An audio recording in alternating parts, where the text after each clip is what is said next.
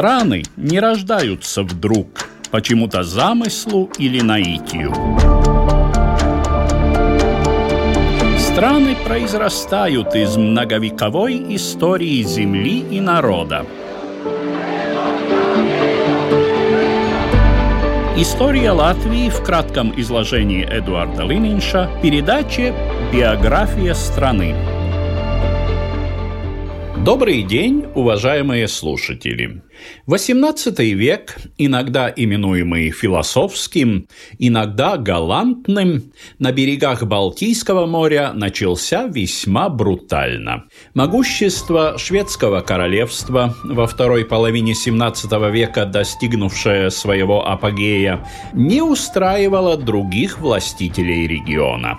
Главной движущей силой нового конфликта, названного Великой Северной войной, стала коалиция заключенная между русским царем Петром I и курфюрстом Саксонии Августом, прозванным Сильным, двумя годами ранее избранным на трон польско-литовского государства. К их союзу примкнул еще один недовольный король Дании Фредерик IV. Все они были практически ровесниками, то есть на тот момент мужчины в расцвете сил и с соответствующими амбициями. Рассказывает историк, профессор Латвийского университета Гвидо Страубе. Nu, 18. gadsimta sākās ar samērā būtiskām izmaiņām Austrumēropas telpā. Pētera pirmā lielā ambīcijas bija pietiekoši uh, spēcīgas, tas skatījums uz lietu attīstību bija pietiekoši avantūrisks un arī pašā laikā arī laikam pamatots, lai XVIII век начался с э, относительно значительных изменений на восточноевропейском пространстве.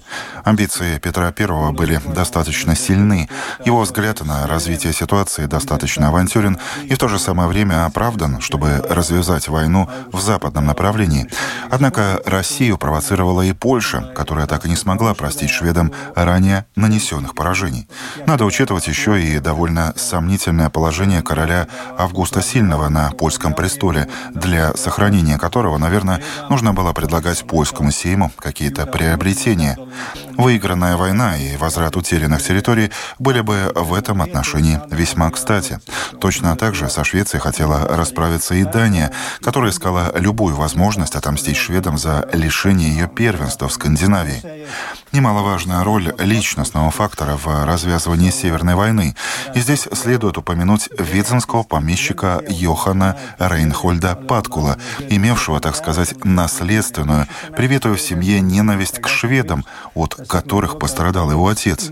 Паткул вложил свои средства, дипломатическое мастерство и харизму, чтобы подстрекнуть русского царя Петра и польского короля Августа к войне против Швеции. Роль Паткула в развязывании Северной войны очень значительно. Возможно, без него этой войны, какой мы знаем ее в истории, даже вообще не было бы. Varbūt arī šis karš. О изначальном соотношении сил руководитель отдела оружия и военной техники Военного музея Латвии Дайнис Позинч. Militārā ziņā un ar lielāku tādu vēsturisko prestīžu, protams, bija Zviedrijas karalists un Zviedru karaspēks. В военном плане большим историческим авторитетом обладало, конечно, шведское королевство и шведские войска. Но если брать ресурсы в целом, людские ресурсы, территорию, продовольственные запасы, то, несомненно, у Петра I был существенный козырь, обширные внутренние территории его страны и ресурсы живой силы. По данным об уплате подушного налога, российское государство насчитывало в то время более 5 миллионов взрослых мужчин и всего около 4 14 миллионов жителей. Мобилизационные резервы Швеции составляли около 2 миллионов человек. Дания и Польша, хотя их армии были не столь многочисленны, но тоже более или менее участвовали в войнах конца 17 века, имели и тактический, и военный опыт. Они также были противниками, с которыми приходилось считаться. Tie bija salīdzinoši tomēr pretinieki, ar kuriem bija jārēķinās. Поначалу казалось, что Швеция будет праздновать очередную победу. На трон королевства недавно взошел молодой Карл XII, прирожденный полководец, про которого говорили, что как дома он себя чувствует только в военном лагере. Правда, эта война в некотором смысле застала Карла врасплох, когда саксонские войска Августа Сильного в феврале 1700 года без объявления войны напали на Ригу. Однако саксонцам удалось захватить только левый берег Даугавы. Тем временем Карл XII со шведскими войсками пересек замерзшие проливы, вторгся в Данию и за шесть недель заставил ее капитулировать. На кораблях, переправившись через Балтийское море, король высадился в Пярну и повел свои войска к Нарве, которую осадила многочисленная русская армия. В ноябре шведы здесь разгромили почти в четыре раза превосходящее по численности царское войско. Зазимовав в Эстонии, король двинулся к Риге и 19 июля 1701 года разбил саксонцев в лугах Спилве. Продолжает Дайнис Позинч. Kāļa 12. uzvara zināmā mērā maldināja Zviedrus. Победы Карла XII ввели шведов в некоторые заблуждения. Обладая сравнительно небольшой армией, они разгромили численно более крупного противника. И Карл XII уже не считал Петра I серьезным противником. Успех в битве при Спилве имел далеко идущие последствия. Саксонцы отступили с латышских земель, шведские войска заняли Курлянское герцогство, и фактически главным противником Карла XII на очень долгое время стал Август Сильный.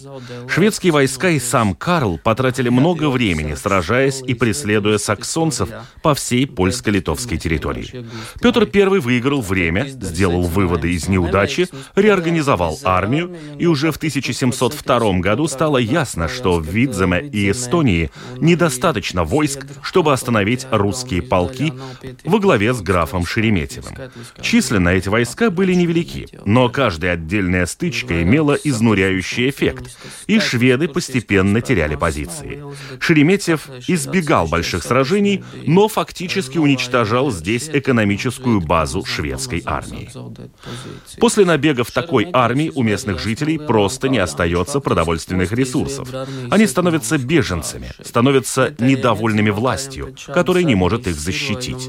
Это элементарные тактические действия, в которых, по сути, не было ничего уникального для военных военной практики того времени, особенно в Восточной Европе.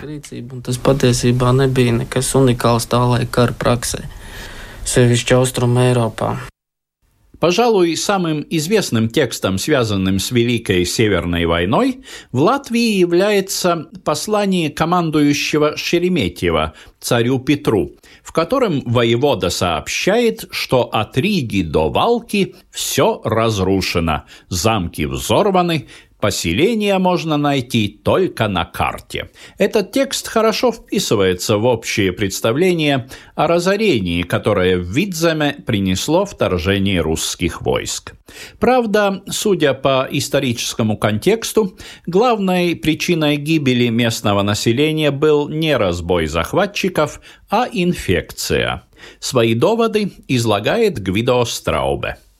18. gadsimts vēl ir tas pēdējais gadsimts, kad 18 век последний, когда суть войны не в уничтожении мирных жителей, когда мирных жителей гибнет мало. Войска в основном передвигаются по главным дорогам. Война ведется маневрами, и главное, насколько красиво, изящно и быстро движется тот или иной полк на поле боя. Сохранилась очень хорошая картина рижского художника Йохана Кристофа Броца, на которой видно, как во время битвы при Спилве рижане Горожане спокойно наблюдают с правого берега Даугавы, как сражается на другом берегу войска. Крестьянин и помещик страдали больше всего, так как в то время в основном армии жили за счет ресурсов оккупированной земли. Отбирали зерно, сено, скот. Однако я хотел бы согласиться с той версией, что Шереметьев скорее приукрашивал свои достижения в деле разорения Видзема. Несомненно, жертвы были, но самым страшным были не действия отсутствие войска – неизбежная спутница почти что любой войны вплоть до начала XIX века – чума. Но, как мы можем прочесть уже в Декамероне Бокаччо, чума выкашивает прежде всего города. Крестьянин был достаточно рассудительным, чтобы при приближении военных действий постараться убраться подальше со всем своим хозяйством. Если мы посмотрим на данные ревизии после Северной войны, то в Видзаме и в Курзаме население восстанавливается очень быстро. В годы войны и в первые послевоенные годы большое количество крестьян пропадает с учета, но затем возвращается в свои хутора. И фактически уже за несколько лет до нештатского мирного договора сельскохозяйственный потенциал Видзема вернулся к довоенному уровню. Существующий в истории Латвии стереотип о том, что во время Северной войны погибло от половины до двух третей или даже трех четвертей населения, преувеличен. Осенью 1706 года Карл XII нанес окончательное поражение Августу Сильному и заставил его отречься от польско-литовского престола. Однако военная удача стала Карлу изменять. Возможно, переломным моментом была битва при Лесной на востоке Белоруссии в октябре 1708 года – когда русским удалось перехватить и разбить отряд генерала Левенхаупта, который шел на помощь войскам Карла XII король повел свою потрепанную армию на юг, в Украину, надеясь на поддержку казаков. Как известно, здесь, под Полтавой, в июле 1709 года Карл потерпел свое роковое поражение от превосходящих сил царя Петра. Последовало бегство в Османскую империю, пять лет на чужбине, возвращение и гибель на поле боя в 1718 году. Вместе с Карлом XII канули в лету и великодержавные амбиции шведского королевства. 3 июля 1710 года после восьмимесячной осады капитулировал шведский гарнизон Риги – Днем позже был подписан так называемый аккорд капитуляции русскому царю Лифлянской знати, традиционно именовавшейся рыцарством, и горожан Риги – Этим документом за местной элитой закреплялись многие традиционные привилегии, которых балтийские помещики были частично лишены под властью шведской короны. Фактически рыцарство здесь выступило, хотя бы отчасти, субъектом международных отношений того времени, комментирует Гвидо Страубе. Kāpēc Brīvniecība paraksta līdzīgu dokumentu kā? Почему рыцарство подписало такой же документ, как и шведы, которые действительно были в состоянии войны с Россией? Ну, во-первых, следует отметить, что рыцарство присягало на верность королю Швеции и имело обязательства, связанные с этой присягой. Во-вторых, рыцарство осознало, что оно стоит перед трудным выбором и что необходимо найти какие-то новые решения, с другой стороны, Петру Первому важно было получить эти территории с какими-то гарантиями. Упомянутый уже Паткул, по крайней мере, ему это приписывают, при устраивании коалиции между Петром и Августом достиг соглашения о том, что Видземе после войны останется в руках поляков. В 1710 году Петру надо было обойти это обстоятельство, и это было возможно путем добровольной сдачи Видземского рыцарства. Этим же объясняется и уступчивость царя многим дворянским пожеланиям. Эти пункты капитуляции давали Балтийскому рыцарству права, которые оно в значительной степени успешно защищало вплоть до Первой мировой войны. diezgan, diezgan sekmīgi Baltijas bruņiniecību nosargāja līdz pat uh, Pirmajam. Окончательно Видземе и Рига а также эстонские земли, стали приобретением Российской империи по Ништадтскому мирному договору 10 сентября 1721 года. Швеция проиграла. Однако катастрофическими результаты войны оказались для польско-литовского государства, разоренного и сильно ослабленного. На протяжении XVIII века Жечь Посполита пала жертвой экспансии соседних империй – России, России, Пруссии и Австрии и исчезла из карты Европы. В результате так называемого первого раздела Польши в 1772 году к России отошла Инфлянтия, то есть Латгале. А в результате третьего раздела в 1795 Курземе и Земгале.